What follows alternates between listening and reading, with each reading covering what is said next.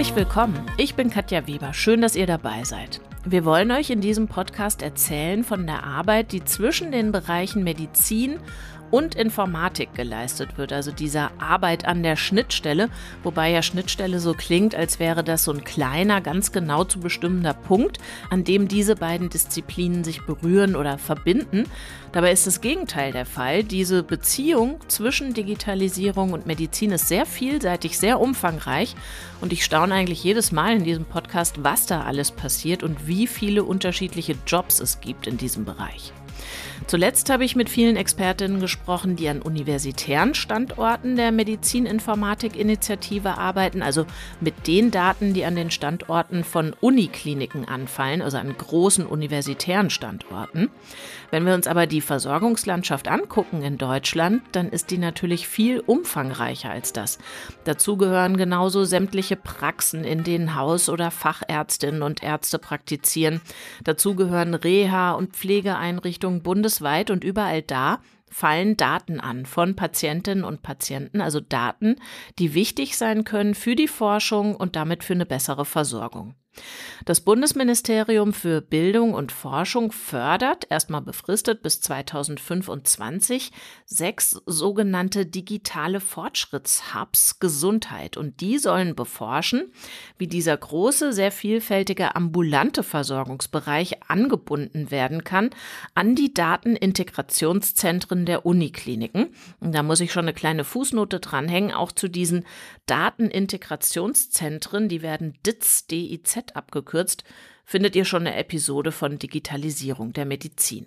Heute spreche ich mit zwei Frauen, die genau damit befasst sind, also damit befasst sind, Versorgungsdaten aus der ganzen Breite der auch ambulanten Versorgung aufzuschließen für Forschung, für Versorgung. Auch beispielsweise für die Versorgung in ländlichen Bereichen, in denen es wenige Facharztpraxen und Versorgungseinrichtungen gibt und perspektivisch eher weniger als mehr. Sachsen zum Beispiel. Klar, in Dresden gibt's die komplette universitäre medizinische Landschaft, den ganzen Besteckkasten. In Leipzig ist die Versorgung natürlich auch die einer großen Stadt mit Universität und danach wird's dann schon langsam dünner. Am Standort Dresden arbeitet Franziska Bartelt. Die ist Mathematikerin und Informatikerin und seit Anfang 2019 wissenschaftliche Mitarbeiterin am Institut für medizinische Informatik und Biometrie an der Technischen Universität Dresden. Hallo nach Dresden, Frau Bartelt. Hallo, Frau Weber. Und in Mannheim arbeitet Marina Kückmann. Vor 15 Jahren hat die sich ausbilden lassen zur Physiotherapeutin, auch als solche gearbeitet. Und dann hat sie ein Studium drauf gesattelt, Healthcare Management. Und jetzt ist sie Project Lead, also ich übersetze mal Projektleiterin bei dem Unternehmen Vita Group. Schönen guten Morgen nach Mannheim, Frau Kückmann. Guten Morgen. Natürlich weiß aber jetzt trotzdem niemand so richtig, Frau Kückmann, was Sie da machen, womit Sie sich beschäftigen als Projektleiterin bei Vita Group. Also was machen Sie? Ja, sehr gerne kann ich das ein bisschen berichten. Ich mache natürlich klassische Projektmanagement-Aufgaben, wenn wir es jetzt auch auf das Projekt Care beziehen. Dazu gehört natürlich zum einen die Koordination, die Kommunikation, das Controlling, die Planung, also klassische Management-Aufgaben. Aber speziell bezogen auf das Projekt bin ich involviert zusammen natürlich mit dem Unternehmen an verschiedenen Schnittstellen. Also wir sind als Konsortialpartner in dem Projekt eingebunden und man kann sich das vielleicht so vorstellen, in dem Projekt gibt es viele verschiedene Aufgaben, die in verschiedenen Arbeitspaketen aufgeteilt sind. Und wir als Vita Group sind Konsortialpartner und an der Entwicklung und Bereitstellung einer interoperablen und skalierbaren Datenplattform beteiligt. Vielleicht grätsche ich da, Entschuldigung, kurz rein, Frau Kückmann. Care haben Sie ja genannt und ich will es mal auflösen. Also das ist eben eins dieser sechs Forschungsbereiche, die ich eben genannt habe. Und Care, also Ihre Branche liebt Abkürzungen, das habe ich schon gelernt. Das steht für Cardiovascular Diseases Enhancing Healthcare Through Cross-Sectoral Routine Data Integration. Also es geht, ähm, sage ich mal ein bisschen zusammengefasst, es geht um Gesundheitsdaten, die anfallen, wenn Herz-Kreislauf-Erkrankungen ambulant oder stationär versorgt werden. Und Sie, also Vita Group, entwickelt so eine Datenplattform, haben Sie ja genannt, die diese Daten bündelt gebündelt, strukturiert, die anfallen, wenn jemand einen Schlaganfall hatte oder eine Herz-OP oder sowas. Was genau ist denn Ihr Anteil oder Ihre Aufgabe beim Entwickeln dieser Plattform? Da geht es eigentlich, also genauso wie ich das gerade eingangs schon gesagt habe, geht es vor allem um die Schnittstelle zwischen dem Unternehmen und zwischen dem Projekt. Also als Projektleitung bin ich dafür verantwortlich, dass die Kommunikation zwischen den einzelnen, also zwischen uns und den einzelnen Projektpartnern stattfindet.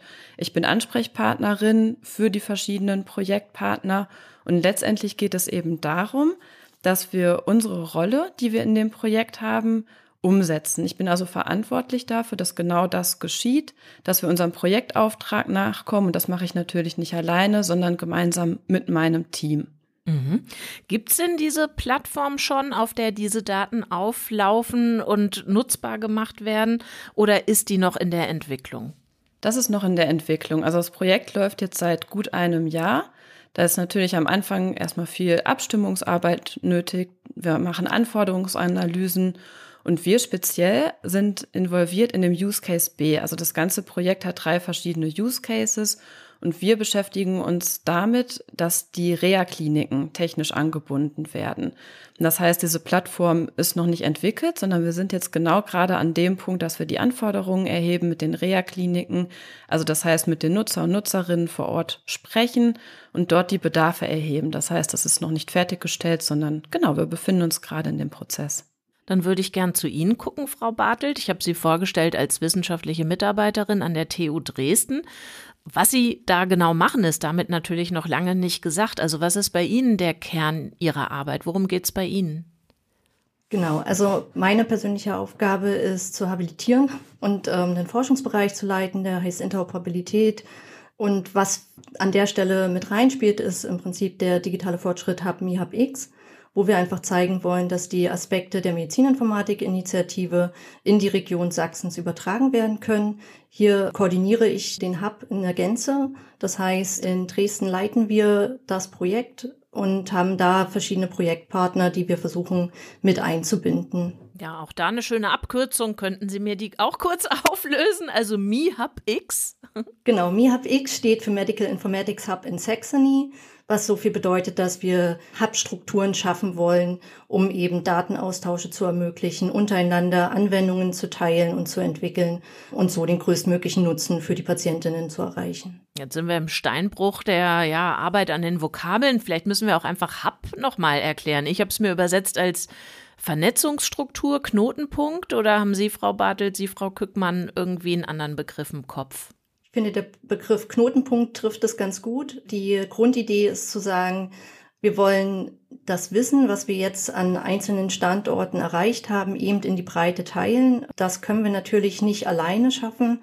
Das heißt, was wir erreichen müssen, ist Multiplikatoren zu schaffen, die dann auch wiederum das Wissen weitergeben in ihrer einzelnen Region.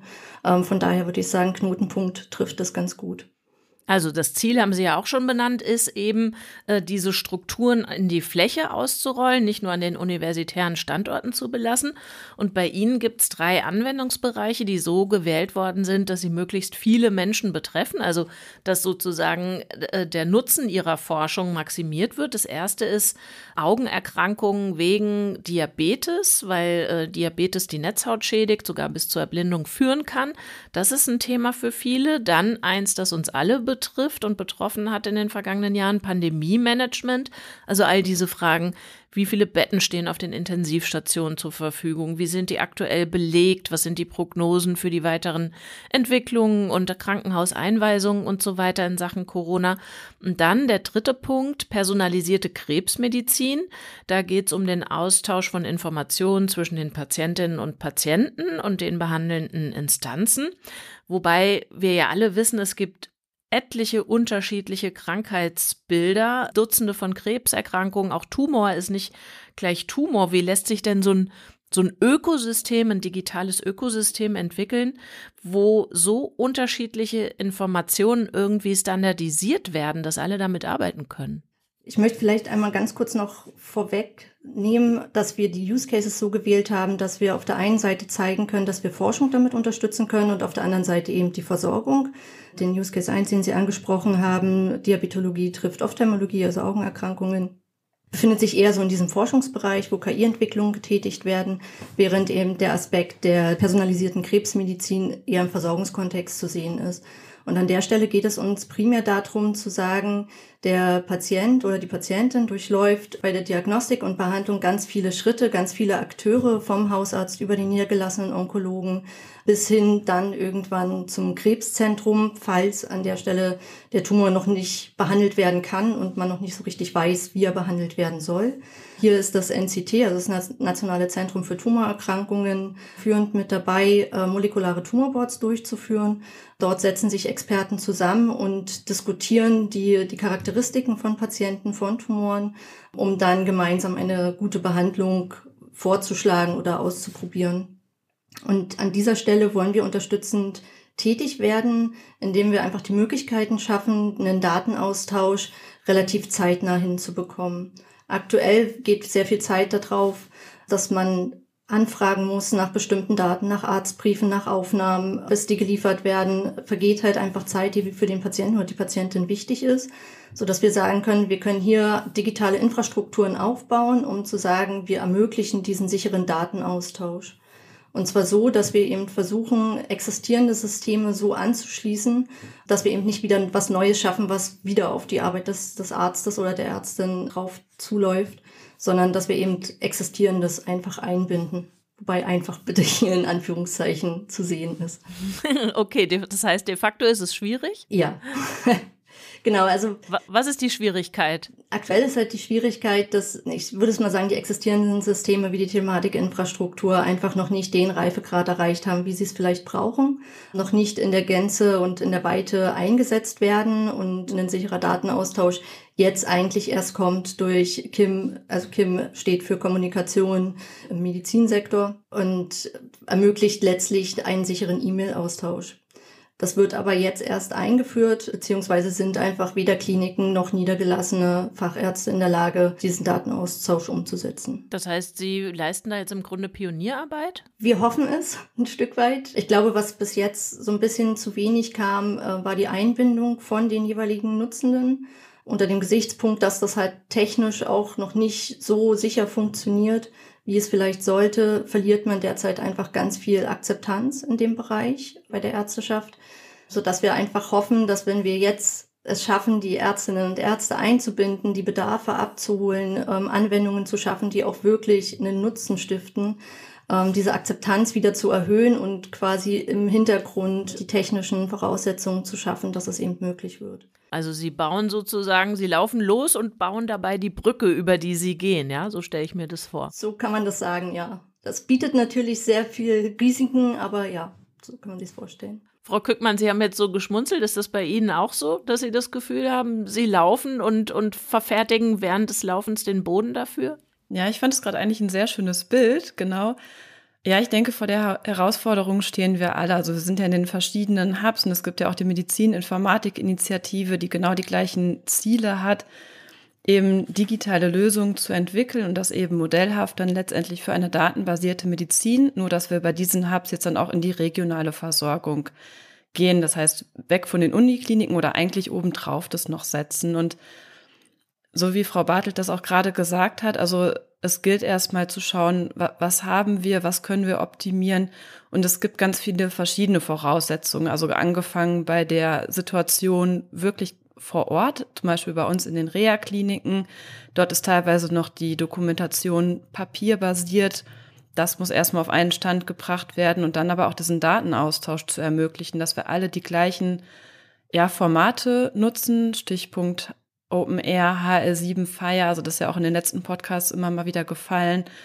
Da gibt es einfach ganz, ganz viel, was dort harmonisiert werden muss, sodass wir genau diese Ziele umsetzen können. Und ich denke, dass es unglaublich Gewinn bringt. Aber ja, deswegen, genau, wir laufen und es wird nebenbei das alles angegangen, was super wichtig ist. Ja, so eine komplexe Arbeit auf jeden Fall. Ich habe es ja eingangs schon gesagt, die Datenintegrationszentren an den Uni-Standorten, die gibt's ja schon. Wir haben die hier im Podcast auch schon dargestellt.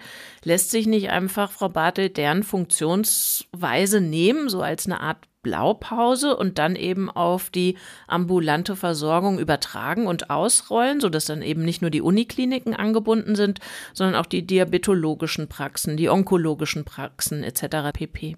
Das ist ein hehrer Wunsch, dass man diese Aspekte übertragen kann. Das ist auch tatsächlich das, was wir versuchen zu eruieren, inwiefern sie übertragbar sind. Was wir jetzt schon zeigen konnten, ist mit dem Klinikum Chemnitz als nicht-universitäres Klinikum, dass eben die Idee des DITS, also des Datenintegrationszentrums, schon auf solche Kliniken übertragbar ist.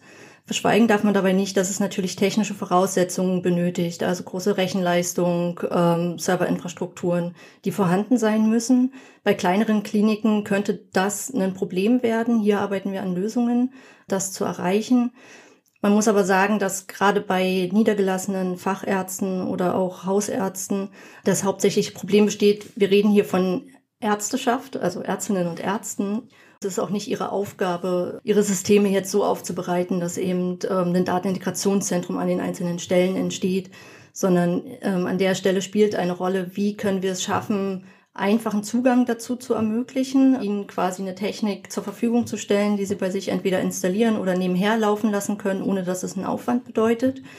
An welche Probleme wir aber primär stoßen, sind die organisatorischen Probleme. Also in der Medizininformatik-Initiative wurde ja mit dem, mit der Einführung des Broad Consens oder auch diesen Ideen der, des Use and Access Komitees ja die rechtlichen Rahmenbedingungen geschaffen, dass eben diese Daten genutzt werden können. Und das ist eben noch nicht eins zu eins übersetzbar in den ambulanten Bereich. Weil der Patient, wenn, oder die Patientin, wenn eine Einwilligung gibt für die Nutzung der Daten, ähm, für die Forschung, dann macht er das gegenüber einer Rechtsperson, an der Stelle dem Klinikum. Was aber wiederum bedeuten würde, würde man das anwenden auf den ambulanten Bereich, müsste jeder einzelne Arzt oder Ärztin den jeweiligen Patienten immer wieder fragen, ob er damit einverstanden wäre, diesen Teil der Daten zu spenden, sozusagen. Okay, also es geht auch um bürokratischen Aufwand, den Sie versuchen zu vermeiden. Sie haben jetzt die Rolle der behandelnden Ärztin, des Arztes betont und was für die wichtig ist.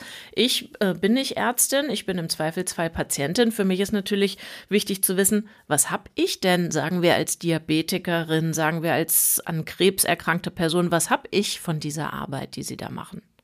Genau, also was, was wir natürlich erreichen wollen, sind Diagnostikzeiten zu verkürzen, eine gewisse Frühdiagnostik zu erreichen. Also wenn wir Patienten mit ähnlichen Charakteristiken finden und sehen, statistisch gesehen könnte das Risiko beispielsweise, wenn sie einen Diabetes haben, auch zu einer Augenerkrankung führen, dann kann man an der Stelle schon intervenieren, bevor diese Augenerkrankung eintritt. Das ist auf der einen Seite die Möglichkeit, im Prinzip zu präventiv einzugreifen und, und damit Kranken, Krankheiten zu vermeiden.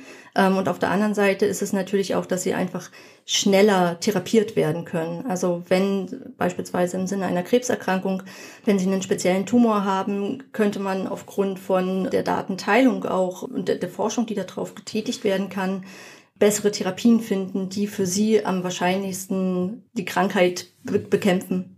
Jetzt habe ich ja schon verstanden, Sie beide arbeiten an Strukturen, die erst richtig zum Tragen kommen, wenn das in der Breite ausgerollt ist. Sie haben aber jetzt zum Beispiel das Krankenhaus in Chemnitz angesprochen. Gibt es vielleicht einzelne Standorte, an denen ich als Patientin schon was von Ihrer Arbeit merke? Also natürlich sind die, die Unikliniken selber bieten halt da Möglichkeiten, ähm, beispielsweise durch Patientenrekrutierungen oder Patientenrekrutierungsunterstützung. Das ist letztlich eine, eine Anwendung, die im Hintergrund Studien scannt, die aktuell laufend sind, die vergleicht mit den Charakteristiken der Patienten, die eben in den Kliniken sich aufhalten und dann die Patienten findet, die eben diese Charakteristik, diesen Einschlusskriterien der Studien äh, entsprechen. Diese Vorschläge gelangen dann an die behandelnden Patienten mit dem Hinweis, oh, der Patient XY oder die Patientin könnte für die Studie Z relevant sein und wenn Sie möchten, sprechen Sie den Patienten oder die Patientin direkt an so dass man schneller einen Zugang zu Patienten findet. Das geht momentan an den Unikliniken. In Chemnitz hoffen wir, dass wir es relativ zeitnah auch hinbekommen. Da muss man aber sagen, die sind aktuell halt noch im Aufbau des Datenintegrationszentrums, weil sie erst vor einem Jahr damit begonnen haben. Ich habe ja gesagt, es geht in Ihrem Hub auch ums Pandemie-Management. Welchen Fragen gehen Sie denn danach? Genau, da interessiert uns vor allen Dingen die Frage danach, wie oder wie lange liegen Patienten beispielsweise auf Intensivstationen, wie ausgelastet sind jeweilige Kliniken im Umkreis und was ist zu erwarten von einem Patienten, der neu aufgenommen wird, wie lange derjenige dort liegen wird. Das Ziel dabei ist äh, zu sehen, falls ein Klinikum überläuft, also zu viel Patienten aufnehmen muss, obwohl es die Kapazitäten gar nicht hat, während ein anderes Klinikum eben Kapazitäten hätte, dass man quasi eine Patientensteuerung an der Stelle hinbekommt und die Patienten optimal verteilt im Sinne der, der Auslastung. Das heißt, dass man einfach mehr Patienten die Möglichkeit schaffen kann, vor Ort behandelt zu werden. Mhm, also die Kapazitäten sinnvoller, besser, passgenauer nutzt. Frau Kückmann, jetzt würde ich gern mit Ihnen noch mal genauer beleuchten, worin Ihre Arbeit konkret besteht beim Entwickeln dieser Datenplattform für Care. Also wie gesagt, auch bei Ihnen geht es um ganz verbreitete Krankheitsbilder, die viele Menschen betreffen. Es geht um Herz-Kreislauf-Erkrankungen. Solche Krankheiten, um da nur mal eine Zahl zu droppen, sind die Ursache für 40 Prozent der Sterbefälle in Deutschland. Also es betrifft einfach sehr viele Menschen. Und Sie befassen sich dann wiederum noch mal mit drei Anwendungsfällen. Also zum einen geht es um die Not Notfallversorgung bei einem Schlaganfall. Wir alle wissen, das ist sehr zeitkritisch. Also dieser Satz, da ist jede Minute wichtig, stimmt absolut. Dann befassen sie sich mit der Reha nach Herzoperationen und dann mit der ambulanten Versorgung bei Erkrankungen am Herzen. Und sie arbeiten für Vita Group. Die entwickeln eine Plattform, die diese entsprechenden Versorgungsdaten sammeln soll, auch jenseits der Versorgung von Unikliniken. Was genau ist das Ziel dabei? Worauf fokussieren Sie? Genau. Also das kann ich sofort gerne auch mal auf die Use Cases runterbrechen, weil die schon immer individuelle Ziele haben, die letztendlich auch ausgerollt werden sollen. Also die dienen dazu, dass man genau diese Ansätze erstmal erprobt, bevor man das in die Weite bringt. Und allgemein kann man aber sagen, dass die ja, Versorgungserfolge verbessert werden sollen, eben für diese große Patientengruppe der Herz-Kreislauf-Erkrankungen die Daten sollen strukturiert erfasst werden. Da hatte ich ja eben schon so ein bisschen drauf angespielt, sodass sie eben an allen Punkten des Versorgungssystems auch zur Verfügung stehen, dass sie nach einheitlichen Standards erhoben werden und von allen genutzt werden können. Dadurch erhoffen wir uns, dass die Prognosen präziser werden zu den Krankheitsverläufen und damit eben die Behandlung deutlich verbessert werden kann für die Patienten und Patientinnen. Die Lebensqualität kann dadurch steigen und klar, für das Gesundheitssystem ist es auch super relevant, weil Kosten reduziert werden können. Das ist so übergreifend das Ziel des Ganzen. Und wenn wir uns da die einzelnen Use Cases angucken, Sie hatten es ja gerade schon richtig erwähnt, die Notfallversorgung von Starkanfallpatienten ist in dem ersten Use Case relevant. Da geht es besonders darum, eine schnelle Diagnostik, eine schnelle Therapie zu ermöglichen, dadurch, dass eben die Daten aus dem Rettungswagen direkt in die weiter behandelnde Klinik gespielt werden können und die Behandler und Behandlerinnen alle Daten möglichst zeitnah zur Verfügung haben. In dem zweiten Use Case, an dem wir hauptsächlich beteiligt sind als Vita Group, geht es eben um Patienten, die in der Rehabilitation sind nach einer TAVI-OP, also das ist eine Herzklappenimplantation. Die sind in der Regel hoch betagt, die Patienten, müssen gut betreut werden. Und dort ist eben das Ziel, dass die Therapie deutlich individueller ausfällt, dass die Patienten ja schneller wieder fit werden durch eben die spezielle Therapie. Dazu braucht es ganz viele Daten, dazu braucht es Forschung, um eben genau das daraus ableiten zu können und dass auch für jeden Patienten, jede Patientin die richtige Rehabilitation gefunden wird. Und dann nochmal abgrenzend dazu haben wir diesen dritten Use Case, wo es um die ambulante Betreuung geht von Patienten mit KHK, also koronarer Herzkrankheit und Herzinsuffizienz, was auch wirklich sehr, sehr viele Leute betrifft. Und da geht es auch um, ja, auch wie in den anderen Fällen, aber hier speziell auch um den Datenaustausch, dass der Informationsverlust verringert wird, dass also die Behandler und Behandlerinnen alle Daten zur richtigen Zeit auch zur Verfügung haben und auch dadurch die Prozesse optimiert werden können und für alle auch weniger Arbeitsschritte letztendlich anfallen. Also genau, das sind wird, glaube ich, klar, wie vielfältig diese Ziele sind. Deswegen habe ich das jetzt nochmal an den drei Fällen dargestellt. Aber alle haben ihre Relevant und alle können natürlich dann auch auf verschiedene Szenarien und andere Krankheitsbilder ausgerollt werden. Das heißt aber, ähm, sagen wir, beim Schlaganfall müssten dann jetzt alle Rettungsdienste, also die Leute auf den Rettungswagen, alle Krankenhäuser, ob universitär oder nicht, alle Praxen, Pflege, Reha-Einrichtungen, die zu tun haben mit diesen Schlaganfallpatientinnen und Patienten, die müssten die Daten, die tagtäglich bei ihnen anfallen, auf diese Plattform bringen, richtig? Ganz genau. Das ist quasi die Schnittstelle, weil die verschiedenen Systeme, also wenn es schon digitalisiert ist in diesen Prozessen, die haben nicht immer eine einheitliche Struktur. Das kann man sich so vorstellen, dass sie unterschiedliche Sprachen sprechen. Und damit diese Sprachen ausgetauscht werden können, brauchen die ein einheitliches Format. Und das kann eben auf so einer Plattform, die wie gesagt gerade noch in der Entwicklung ist, beziehungsweise erstmal in der Anforderungsanalyse gesammelt werden und dann letztendlich da an die relevanten Stellen weitergeleitet werden. Mhm. Das ist sozusagen das Esperanto all dieser Sprachen, diese Plattform, oder? Ja, so kann man sich das vorstellen. Also ich bin ja auch keine, keine Technikerin, keine ITlerin, aber ja, mit dem Bild arbeite ich auch. Jetzt stelle ich mir aber vor, dass die Menschen, die in diesen Versorgungseinrichtungen arbeiten, also vom Rettungswagen bis zur Reha-Einrichtung, dass die sagen, boah, klasse, danke, noch ein Arbeitsvorgang mehr, noch ein Computerprogramm. Da muss ja irgendjemand die Daten reinspeisen. Also wie begeistert sind denn die Akteure, wenn sie denen erzählen von dieser Plattform?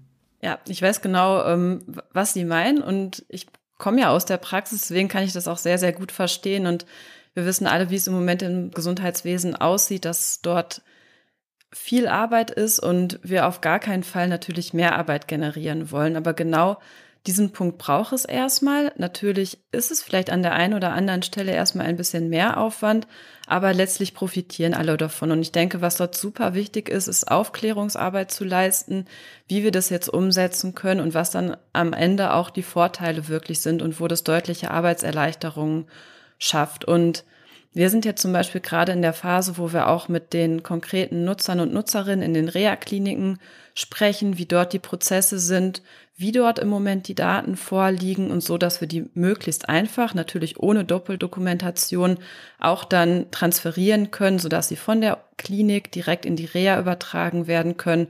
Das ist natürlich nicht unser Ziel, dass dann an mehreren Stellen dokumentiert werden muss. Und ja, dazu bedarf es aber guter Absprachen und da ist wirklich jedes Haus, jede Station unterschiedlich und genau das zu erörtern ist da jetzt die Aufgabe und das möglichst ohne Mehraufwand natürlich. Frau Bartelt, bei Ihnen klang das vorhin auch schon an, dass das ein sensibler Punkt ist, also dieses Vermeiden von Mehrarbeit. Wie lässt sich das denn vermeiden? Insbesondere dadurch, dass wir eben frühzeitig versuchen, alle Akteure mit an Bord zu holen, mit ihnen in die Diskussion gehen, Prozesse uns anschauen, wie die aktuelle Arbeit abläuft, aber auch danach fragen, wie sich Ärztinnen und Ärzte die neue, die neue Zusammenarbeit letztlich vorstellen könnten damit wir dann in die Diskussion gehen können, was wäre umsetzbar, was nicht, Alternativvorschläge präsentieren können, um vielleicht auch an den Prozessen, die jetzt existieren, anzudocken und zu sagen, wir müssen die umgestalten, damit auf der einen Seite halt die Arbeitserleichterung entsteht und auf der anderen Seite eben neue Methoden und Möglichkeiten entwickelt werden, eben zusammenzuarbeiten da Sie die Akteure und Akteurinnen ansprechen, Ihre beiden jeweiligen Hubs verbinden ja äh, ganz viele Institutionen, auch sehr unterschiedliche Institutionen. Vielleicht können Sie, Frau Bartelt, gerade mal darlegen, welche das dann sind für das Hub in Sachsen. Genau, also wir haben ja durch die drei Use Cases sind sozusagen unsere aktuellen Stakeholder vorgegeben. Das heißt, bei dem Use Case 1 haben wir natürlich die Augenärzte und Ärztinnen an Bord. Wir haben die Diabetologen mit an Bord und schauen uns halt an, wie dort die Arbeitsprozesse ablaufen können und die Kommunikation. Hier nicht nur die niedergelassenen Fachärzte, sondern halt auch die in den Kliniken bei dem Pandemie-Management haben wir vor allen Dingen die Controlling-Abteilungen mit an Bord der, der jeweiligen Kliniken. Wir haben die Ministerien oder versuchen die Ministerien mit an Bord zu holen, um herauszufinden, welche Entscheidungsbedarfe sie haben, wie Visualisierungen aussehen können, um diese eben zu erleichtern. Und beim Use Case 3 haben wir eben die Hausärzte, niedergelassenen Fachärzte, also Onkologen und eben auch das NCT, also das Nationale Zentrum für Tumorerkrankungen, mit an Bord. Welche Akteure sind das bei Ihnen, Frau Kückmann, also für Care? Wer ist da noch beteiligt außer Ihnen bzw. Vita Group? Ja, im Prinzip kann man das sagen, dass alle, die an der Patientenreise beteiligt sind, dort involviert sind. Natürlich dann auch auf die verschiedenen Use Cases gemünzt. Ist der Schwerpunkt natürlich im Use Case A, wo es um die Notfallversorgung geht, sind es eben die Fachkräfte in den Rettungswegen, aber dann eben auch die, die dann in der Klinik weiter behandeln. Bei uns im Use Case sind es natürlich eher die Mitarbeiter und Mitarbeiterinnen in den Reha-Kliniken und aber eben auch in dieser vorgelagerten Station in den Kliniken, in den Unikliniken. Und im dritten Use Case sind es natürlich die Stakeholder dann im ambulanten Bereich. Aber im Prinzip sind dort wirklich alle, die an der Patientenbehandlung beteiligt sind, involviert. Also sowohl Ärzte, Ärztinnen, aber auch Therapeuten, Therapeutinnen, Menschen aus der Pflege und ja, letztendlich auch der Patient selbst. Also es geht auch in, dabei, dass über Sensorik gearbeitet wird, über Smartwatches, also all das, was man sich aktuell vorstellen kann, wird da involviert und deswegen ist es wirklich sehr breit das Feld. Und was man nicht vergessen darf, sind es natürlich auch die Mitarbeiter und Mitarbeiterinnen in den IT-Abteilungen, die das Ganze unterstützen müssen, die die Anbindung der Systeme unterstützen. Ohne das geht es natürlich nicht. Also aber eine Vielzahl an Stakeholdern. Frau Bartelt, und Sie hatten eben die Hand gehoben. Wollten Sie noch was ergänzen? Genau, also ich hätte jetzt auch äh, den Patient gerne noch mit erwähnen wollen. Auch Patientenorganisationen haben wir mit eingebunden, um eben auch dort die Bedarfe mit zu erheben. Jetzt haben wir ja schon drüber gesprochen, was ich dann irgendwann mal als Patientin davon habe. Sie haben gerade erwähnt, was Pflegekräfte, Therapeutinnen, Ärzte davon haben können. Die wollen natürlich so gut und passgenau wie möglich behandeln. Es gibt aber ja noch einen dritten Strang, nämlich den der Forschung. Was hätte ich denn als Forscherin von diesen Daten, von dieser Arbeit, die Sie da leisten? Ja, das ist gut, dass Sie das sagen. Also das sind ja Forschungsprojekte, in denen wir arbeiten. Das heißt, es hat einen wesentlichen Schwerpunkt auch. Und als Forscher oder Forscherin, also habe ich auch auf jeden Fall einen Mehrwert, weil ich habe zum einen einen viel, viel größeren Datenpool zur Verfügung. Wir haben ja in, mit den medizinischen, also in der Medizininformatik-Initiative die Unikliniken eingebunden. Durch diese Hubs, in denen wir jetzt sind, werden ja aber auch die regionalen Akteure eingebunden. Das heißt, wir haben auch aus dem Bereich dann Daten vorliegen, die für die Forschung genutzt werden können. Und dadurch kann man einfach also jetzt speziell in Care, ein deutlich besseres Verständnis für Herz-Kreislauf-Erkrankungen bekommen. Es können die Therapien optimiert werden und es können auch neue Versorgungsmodelle entwickelt werden. Also all das sind Chancen, die sich da ergeben aufgrund dieser ja, größeren Datenbasis, aber auch, ich sag mal, besseren Datenbasis, dadurch, dass die Daten einfach in einer besseren Qualität und hochstrukturiert vorliegen. Frau Bartelt, ich sehe Sie nicken. Stimmen Sie vollumfänglich zu oder haben Sie noch eine Ergänzung? Ich stimme auf der einen Seite vollumfänglich zu, hätte vielleicht noch die Ergänzung, dass man sehen muss, dass der Patient oder die Patientin, die im Klinikum ist, halt erst dann ins Klinikum kommt, wenn er ja, relativ krank ist ähm, und wirklich akute Hilfe benötigt.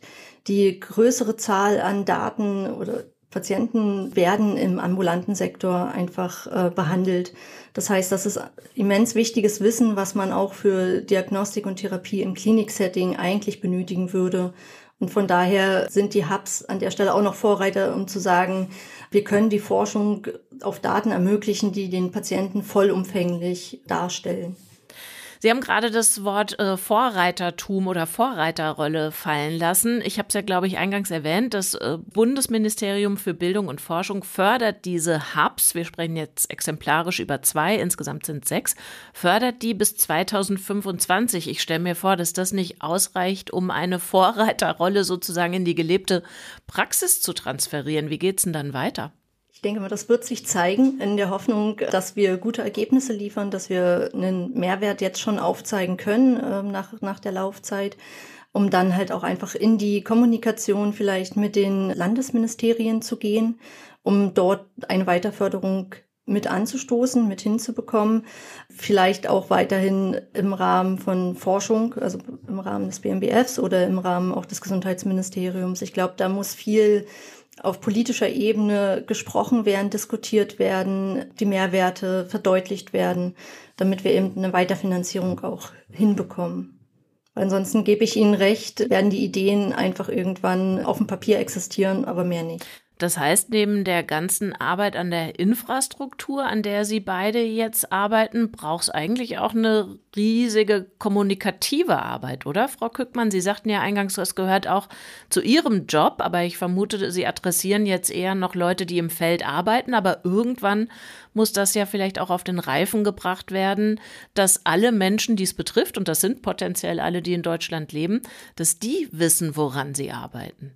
Ganz genau. Also das Projekt ist auch so aufgebaut. Es gibt natürlich auch eine Abschlussphase, eine Evaluationsphase, wo geschaut werden muss, was ist jetzt der Outcome, womit können wir weiterarbeiten, was hat sich bewährt, weil es geht ja erstmal um die modellhafte Entwicklung und Optimierung dieser Lösung und dann wird sich wahrscheinlich bis Projektende zeigen, was sich bewährt hat und wie wir dort weitergehen können. Und genau, dann muss das kommuniziert werden, so dass es weiter gefördert wird oder jeder, ich weiß nicht, was es da für verschiedene Modelle dann geben kann, so wie Frau Bartelt es auch gerade gesagt hat.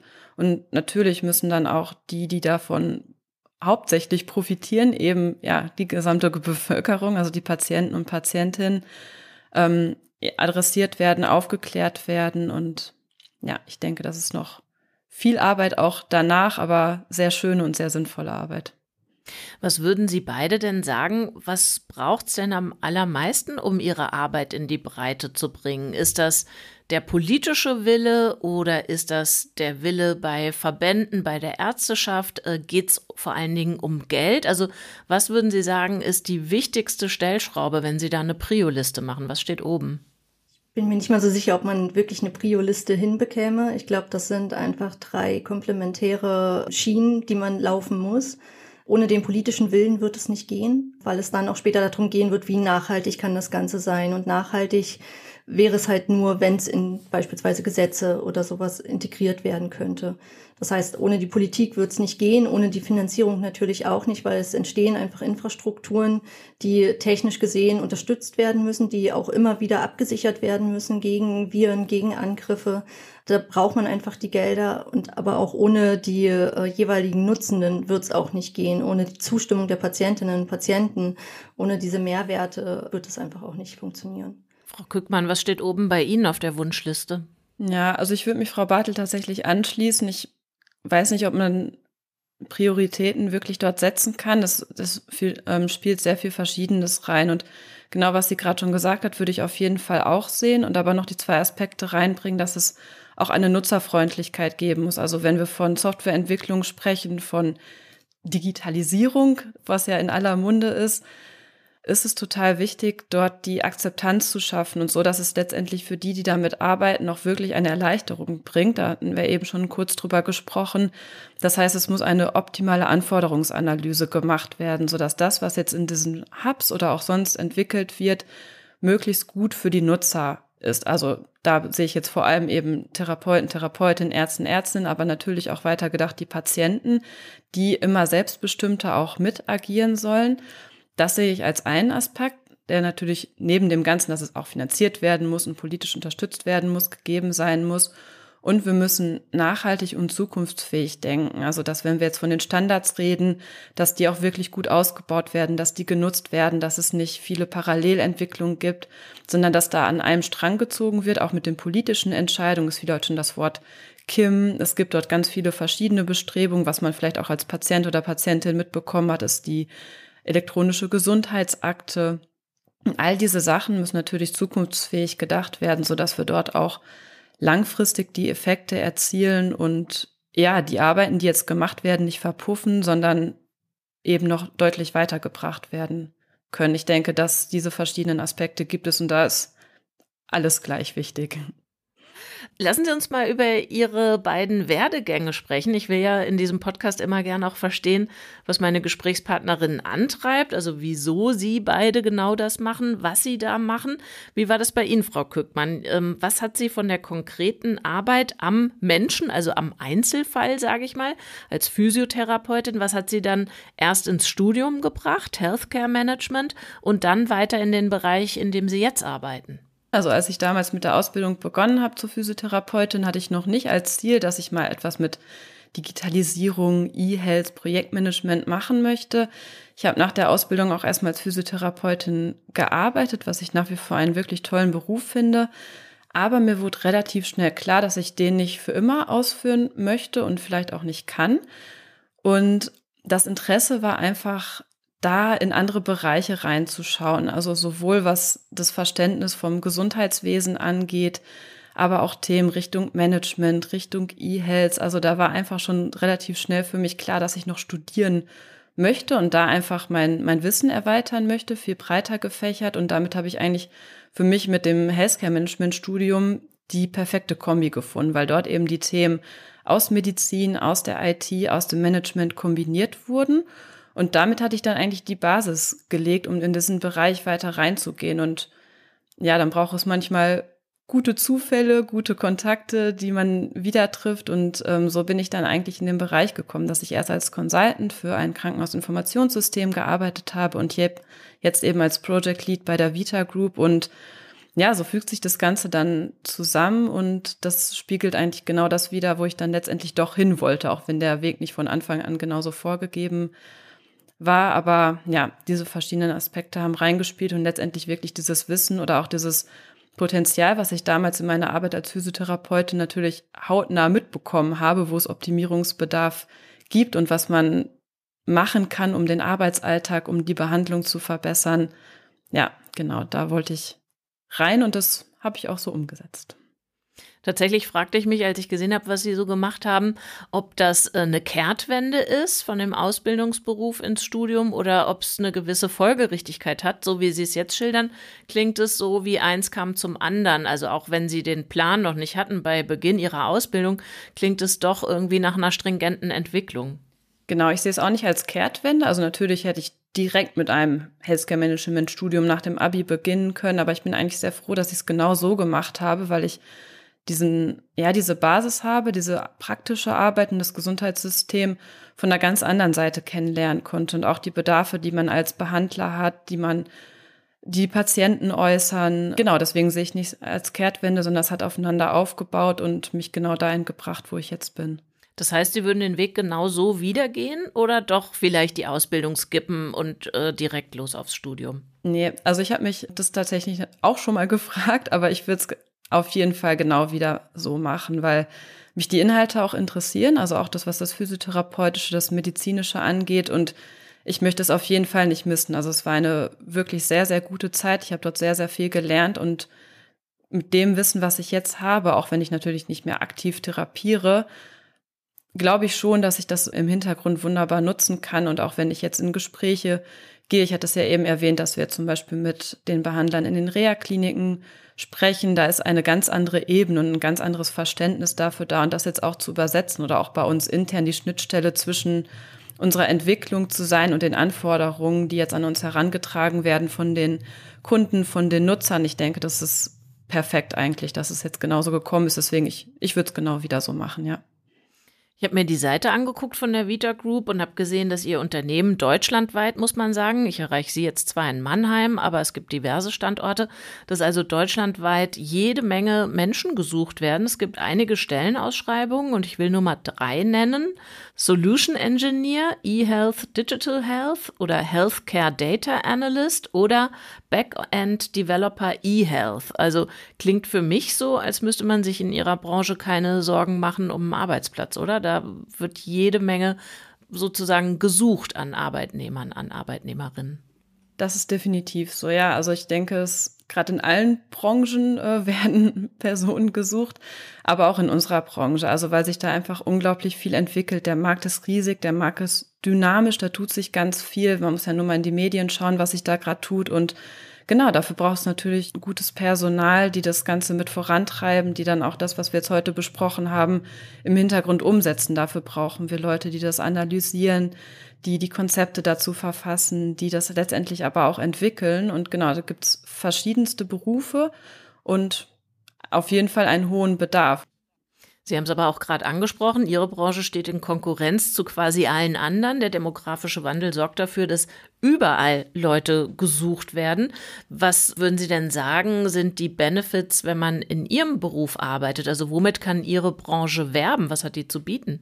Mm, die Vorteile ergeben sich natürlich, wenn man sich für diesen Bereich interessiert. Aber wenn das da ist und wenn dieses Interesse, diese Neugier und die Offenheit dafür da ist, hat man da, denke ich, ganz tolle Entwicklungsmöglichkeiten. Also man sieht es ja auch jetzt einfach beispielhaft an meinem Werdegang, dass ich aus welchem Bereich ich komme und wo ich jetzt hingegangen bin. Und wenn ich die Kollegen und Kolleginnen anschaue, mit denen ich jetzt in den letzten Jahren gearbeitet habe, die kommen alle aus unterschiedlichen Bereichen. Ich denke, dass es einfach eine wunderbare Chance ist, dass jeder dort seine Rolle findet und auch gerade mit diesen verschiedenen Hintergründen, das eigentlich die perfekte Kombination ist. Also darin sehe ich auf jeden Fall einen, einen Riesenvorteil, dass man sich mit dem Wissen, was man gesammelt hat, über die verschiedenen Wege auf jeden Fall einbringen kann und es nicht so stringent ist, dass eine Stellenbeschreibung da ist und da nicht von abgewichen wird, sondern dass eigentlich das sehe ich auch bei uns genau, der Platz für die Person gefunden wird mit den Skills, die vorhanden sind. Und genau, und wir sind im Digitalisierungsbereich. Also ich persönlich sitze tatsächlich auch nicht in Mannheim, sondern das Büro ist da. Und das sehe ich auch als wunderbare Chance, dass man remote arbeiten kann, dass man die, diese verschiedenen Techniken nutzen kann, um halt auch überall dann ja sein zu können, sich von überall einbringen zu können und damit auch ganz verschiedene Bereiche wahrnehmen kann. Das sehe ich als Vorteile. Frau Bartelt, wenn ich Ihren Lebenslauf richtig gelesen habe, dann war es bei Ihnen in gewisser Weise andersrum. Also Marina Kückmann hat sich zuerst für den Bereich Gesundheit interessiert und die Arbeit am Einzelnen und dann kam das Gesundheitsmanagement dazu und insofern dann auch das Thema Digitalisierung, Informatik. Sie dagegen haben zuerst Wirtschaftsmathematik studiert, also so mit Blick auf äh, Versicherungen und sowas, dann Informatik und sich dann erst in der Promotion befasst mit der theoretischen Informatik in der Medizin. Woher kam denn dieses Interesse, also das, was Sie vorher schon aufgenommen hatten, an Wissen auf diesen Bereich zu übertragen? Ja, gute Frage. Genau, ich habe während des Wirtschaftsmathe-Studiums habe ich ein Projekt gemacht bei einem Medizintechnikhersteller ähm, und war total fasziniert von äh, dieser kleinen Apparatur. Es war damals ein Defibrillator, wo sie uns gesagt haben, wie, der, wie das Ganze funktioniert. Und in dem Zuge war ich einfach so interessiert, dass ich gesagt habe, ich fange parallel zu meinem Wirtschaftsmathe-Studium noch das Informatikstudium an, hatte dann ja noch den Bachelor sozusagen gemacht, parallel zu dem Wirtschaftsmathe-Diplom und dann auch wiederum parallel angefangen zu promovieren. Also das war eher so ein fließender Übergang. Ich habe bei mir nicht das so hintereinander getaktet, sondern eher so ineinander greifend. Und fand halt, wie gesagt, ausgehend von diesem, von den Erfahrungen, die ich bei diesem Medizintechnikhersteller gemacht hatte, ging mein Weg sozusagen los in die Medizin. Und die, die Grundidee war einfach die, ich kann kein Blut sehen, das heißt Medizin als Studium fällt bei mir raus. Deswegen war es einfach so, okay, ich möchte was, was schaffen, was sinnstiftend ist. Ich möchte das, was äh, letztlich in der Mathematik an Problemlösungstechniken da ist, auf die Informatik und dann auf die Medizin übertragen, um da einfach einen Mehrwert zu schaffen. Auch für mich, das muss ich auch dazu sagen. Also ich wohne mittlerweile in Brandenburg und die Versorgung auf dem Land ist halt wirklich nicht gut. Also ich komme vorher aus Berlin und dort war sie deutlich besser. Ich glaube, das möchte ich einfach ändern. Deswegen bleibe ich auch in dem Bereich, ähm, habilitiere jetzt auch noch dort, weil ich einfach was erreichen möchte an der Stelle. Würden Sie denn Menschen, die Mathematik oder Informatik studieren, vielleicht mit ganz anderen Ideen zunächst mal, wie das bei Ihnen ja auch war, oder Menschen, die diese Fächer studieren wollen, würden Sie denen empfehlen, guckt euch mal meinen Arbeitsbereich an, äh, denkt mal noch medizinische Zusammenhänge mit? Unbedingt. Also ich finde gerade die, die Mathematik durch die Informatik bringt einfach so viel Mehrwerte in der Medizin selber.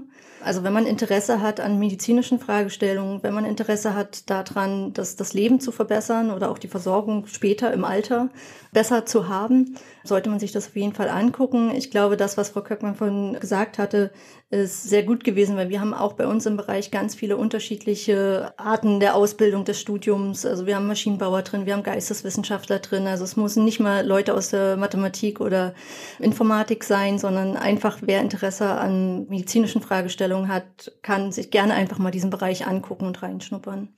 Ich glaube, Sie beide haben das jetzt implizit zumindest schon beide formuliert, aber ich würde Sie trotzdem gerne noch mal so auf die zwölf fragen mit der Bitte um vielleicht einen ganz einfachen Satz als Antwort. Was begeistert Sie an Ihrem Beruf, Frau Kückmann? Ja, das ist in einem Satz schwierig zusammenzufassen, aber ich glaube, wenn ich so die ähm, Schlagworte nennen soll, dann ist es auf jeden Fall die Abwechslung, die ich habe, in ganz viele Bereiche reingucken zu dürfen, ganz viel lernen zu dürfen, mit ganz vielen unterschiedlichen Menschen zusammenarbeiten zu dürfen, also sowohl in den Projekten, dann mit den Akteuren im Gesundheitswesen, aber auch intern im Team mit ganz vielen verschiedenen Menschen, von denen ich ganz viel lernen darf. Und das finde ich einfach unglaublich spannend. Jeder Tag ist anders und ja, natürlich ist, ist der Markt super interessant. Also ich finde es faszinierend, was man, was man bewegen kann, was da aber auch hintersteckt an Arbeit, um manche Sachen umzusetzen und ja, letztendlich dieses Potenzial mitzugestalten, was da ist und vor allem in meiner Rolle diese Schnittstelle zwischen Medizin und der Informatik zu bedienen, das ja ist wirklich was, was mich begeistert und was man dort auf die Beine stellen kann. Das ist einfach sehr sinnstiftend. Frau Bartelt, was ist es bei Ihnen? Was piept Sie an? Genau das würde ich unterschreiben. Also äh, die Sinnhaftigkeit der Arbeit ist bei mir ganz oben. Ich liebe das, diese interdisziplinäre Zusammenarbeit, sowohl mit Technikern als auch mit Geisteswissenschaftlern, auch, als auch mit Medizinern, weil es einfach immer wieder neue Sichtweisen auf existierende Probleme gibt sozusagen. Und man kann mit viel Kreativität sich dem Ganzen einfach nähern. Man kann sich ausprobieren, ohne Angst haben zu müssen, dass man jetzt auf die Nase fällt, sondern man kann sich eben einfach ausprobieren und seinen eigenen Horizont immer, immer wieder erweitern. Franziska Bartelt, Marina Kückmann, vielen Dank für das Gespräch und alles Gute für Sie und Ihre Arbeit. Vielen Dank. Vielen Dank Ihnen auch. Es ist eine Menge los in diesem Bereich, da wo sich Digitalisierung und Medizin verbinden. Wenn ihr mehr dazu wissen wollt, und das vermute ich mal, weil ihr diese Folge fast bis zu Ende gehört habt, wenn ihr also mehr dazu wissen wollt, dann hört euch die anderen Folgen unseres Podcasts an. In jeder Folge stellen wir euch Protagonistinnen vor, die diese Infrastrukturen entwickeln und bearbeiten und die sich fragen, wie eine gute gelingende medizinische Versorgung in der Zukunft aussehen kann. Die Folge zu den vielfach angesprochenen Datenintegrationszentren, die findet ihr online bei uns, aber auch die zu Herzerkrankungen, die zu digitalen Patientenakten und, und, und. Das und eine Menge weiterer Informationen sind aufzufinden auf digitalisierungdermedizin.de. Digitalisierung der Medizin ist eine Produktion von Haus 1 im Rahmen des Projekts HiMed. Am Mikro war Katja Weber für euch. Die inhaltliche Ausarbeitung dieser Episode lag bei Ina Hoffmann aus dem Team HiMed Lehre. Die Redaktion hat Katrin Rönnecke, Schnitt und Musik verdanken wir Oliver Kraus. Danke euch fürs Zuhören.